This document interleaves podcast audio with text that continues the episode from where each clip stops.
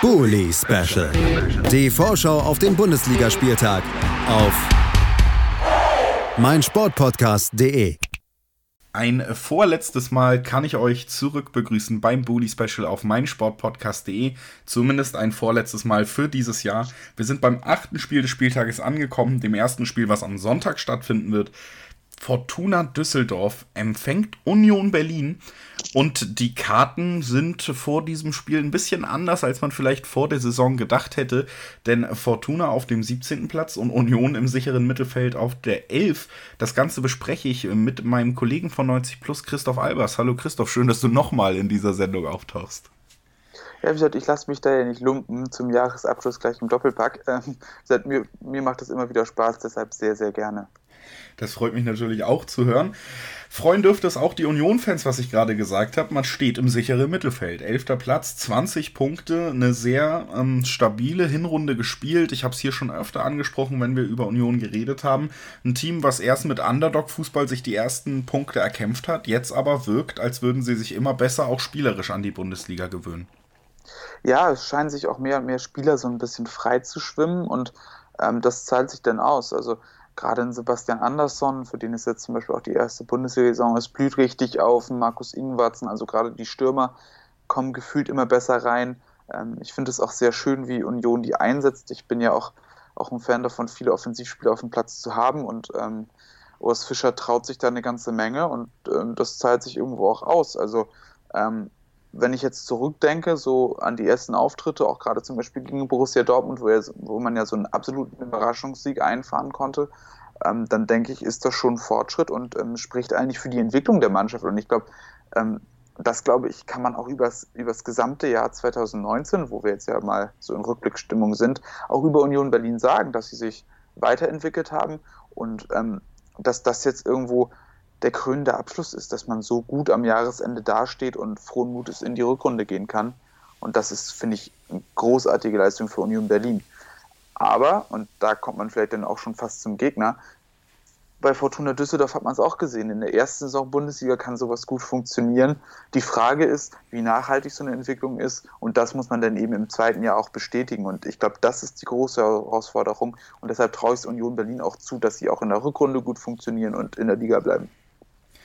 Also gute Ausgangssituation, obwohl das letzte Spiel für Union ja dann doch verloren ging. 2 zu 0 gegen die TSG aus Hoffenheim, die selber eigentlich in schwacher Form angereist war. Ähm, also die Stimmung hätte noch ein bisschen besser sein können vor diesem letzten Spiel dieses Jahr. Ja, also ich meine, lustigerweise haben wir ja vorhin schon so am Rande über dieses Spiel gesprochen, als wir über Hoffenheim gesprochen haben. Ähm, auch für mich war das durchaus überraschend, dass Union Berlin ähm, da verloren hat. Also ich hätte gedacht, dass die Lage ihnen durchaus liegt, auch Hoffenheim als Gegner ihnen durchaus liegt. Ähm, aber da muss man vielleicht dann auch einfach feststellen, dass sie, wenn sie nicht der klare Underdog sind, und das waren sie vielleicht auch in diesem Spiel gegen formschwaches Hoffenheim nicht, dass sie dann so ein bisschen zu kämpfen haben. Und äh, man hat es ja auch schon gesehen, auch gegen Paderborn, wo sie sogar der Favorit waren, denke ich, haben sie nicht gewonnen. Also ähm, da, da sind so gewisse Tendenzen zu erkennen und ähm, vielleicht ist, ist das denn die Schwäche dieses Teams, ähm, was sich denn zum Beispiel auch wie bei Fortuna Düsseldorf in diesem Jahr so ein bisschen ähm, ins Gegenteil verkehren könnte. Und ich glaube auch jetzt gegen Fortuna Düsseldorf ist Union Berlin aufgrund der deutlich angenehmeren Situation ähm, Favorit und ich bin sehr gespannt, ob sie damit fertig werden. Du hast jetzt schon ein paar Mal den Gegner angesprochen. Das Ganze findet in Düsseldorf statt. Fortuna empfängt Union eben. Lass uns über die Gastgeber reden. 17. Platz, 12 Punkte. Zuletzt auch eine 3 zu 0 Niederlage gegen Augsburg. Es läuft im Moment überhaupt nicht. Es gibt so ein paar Teams. Wir werden gleich im Anschluss zum Beispiel über eines sprechen, was ich auch die, in die Kategorie zähle, nämlich die Eintracht aus Frankfurt, die Ende dieser dieser Hinrunde wirken, als wären sie stehen K.O. Ich finde aber, kein Team trifft dieser Begriff besser im Moment als Fortuna, die wirklich in den letzten Spielen ja erschreckend passiv waren. Ja, absolut. Also wenn man sich auch die ganze Hinrunde von Fortuna Düsseldorf anguckt und diese Formkurve einfach mal nimmt äh, von den Tabellenplätzen, dann ist es wirklich eine gerade Linie, oder was heißt eine gerade Linie? Ja, es geht stetig bergab und jetzt sind sie am 16. Spieltag, also kurz vor dem Weihnachtsfest, erstmals ähm, auf dem 17. Tabellenplatz, also erstmals auf einem direkten Abstiegsplatz.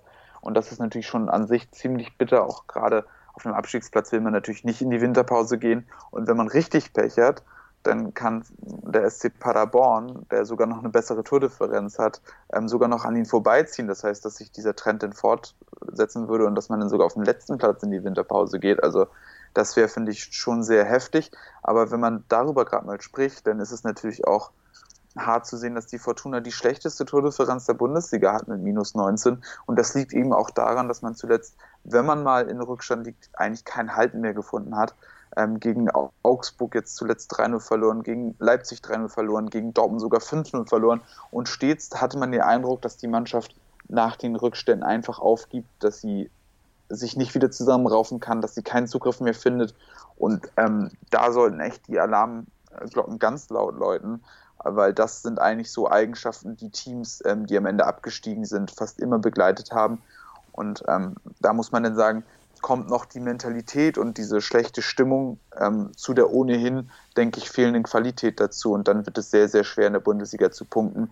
Aber man muss sicherlich auch sagen, dass gerade im Vergleich zur letzten Saison die Kaderqualität deutlich nach unten gegangen ist. Also das würde ich schon sagen. Und äh, wir können auch tagesaktuell darüber reden. Es gibt die Vertragsverlängerung mit Funkel als Trainer, die ist gebunden an den Klassenerhalt, erneut wie schon letztes Jahr, als sein Vertrag verlängert wurde. Wenn du auf diese Personalie guckst, wenn du guckst, wie die Saison gespielt wird, letztes Jahr mit Konterfußball überzeugt, dieses Jahr funktioniert der nicht so gut und bis jetzt wurde keine wirkliche Lösung gefunden. Man rutscht immer weiter rein. Du hast es sogar angesprochen, sogar der letzte Platz zur Winterpause ist rechnerisch möglich. Glaubst du, Funke kann mit der Fortuna das Ruder rumreißen? Schwer zu sagen. Also ich glaube erstmal, dass es sehr vernünftig ist, den äh, Verbleib an die Klasse zu knüpfen. Ich glaube, in den seltenen Fällen ist es sinnvoll, mit dem Abstiegstrainer runterzugehen, ähm, einfach auch, um da dann ein neues Projekt anzustoßen. Und ich glaube, das bräuchte die Fortuna in dem Fall dann auch. Ähm, tue mich ehrlich gesagt schwer, mir vorzustellen, wie Friedhelm Funkel das Ruder wirklich rumreißen will. Ähm, ich glaube, wenn man jetzt wirklich weiterhin tief im Abstiegskampf bleibt, kann man natürlich weiterhin darauf setzen, einfach nur zu kontern und versuchen, wieder mit den altbewährten Stärken nach oben zu kommen. Ich glaube aber, dass das nicht reicht und ich glaube, dass das in erster Linie daran liegt, ähm, dass der Mannschaft auch die Spielertypen fehlen. Also gerade in der letzten Saison mit Raman, mit Luke Bacchio hatte man Spieler, die dafür prädestiniert sind. Also jetzt hat man zum Beispiel einen Spieler wie Rufen Hennings, von dem man offensiv de facto abhängig ist, ähm, der aber nicht unbedingt zu den schnellsten Spielern gehört und auch nicht der typische Konterspieler ist. Hat man einen Spieler wie David Kovnatski, der noch nicht so funktioniert, wie man sich das vorgestellt hat. Auch ein Bernhard Tekbetay ist noch nicht so richtig angekommen. Also alle Spieler, von denen man sich das vielleicht versprochen hat, dass sie da helfen können. Und da fehlt mir die Fantasie, ähm, wie Friedhelm Funkel das beleben will. Also gerade in der Offensive. Rufen Hennings hat zehn Tore, sonst hat niemand mehr als eins. Das ist, das ist zwar eine beliebige Statistik, aber die verdeutlicht dieses Problem.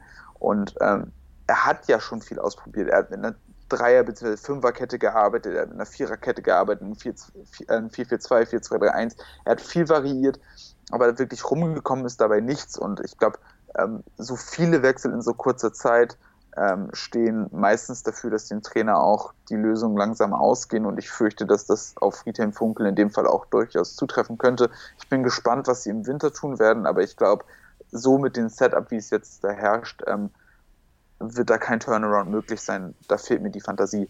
Ähm, das Einzige, was ihn vielleicht am Leben halten könnte, ist, dass der Abstand ähm, weiterhin kurz bleibt, dass die anderen Teams auch patzen und dass man immer irgendwo noch dran ist, aber die wirkliche spielerische Wende sehe ich mit dem Kader, wie er so ist, nicht kommen. Also gute Chancen für Union, sogar mit 23 Punkten in die Winterpause zu gehen. Das höre ich da, denke ich, schon raus, wenn wir über beide Mannschaften sprechen. Und höchste Zeit für, äh, für Fortuna, dass es in diese Pause geht, um sich dann doch nochmal neu zu sortieren und vielleicht auch wieder Kräfte neu aufzubauen, die in den letzten Spielen wirklich sichtbar am Schwinden waren. Ich frage ja normalerweise nach dem Weihnachtswunsch, den haben wir mit dir aber schon erledigt, äh, mit dem BVB in, im ersten Take, den wir heute aufgenommen haben, zusammen und deshalb äh, belassen wir es mal dabei. Wer Christophs Weihnachtswunsch hören möchte, kann einfach nochmal an den Anfang der Folge zurückspulen. Äh, erstes Spiel, was wir besprochen haben, TSG BVB, denn du bist ja auch mein Partner bei BVB auf meinsportpodcast.de, dem BVB-Podcast. Ich äh, sag danke, dass du da warst und äh, bevor ich dich gehen lasse, hätte ich auch diesmal wieder noch den Tipp gerne. Was glaubst du, wie geht das Spiel aus?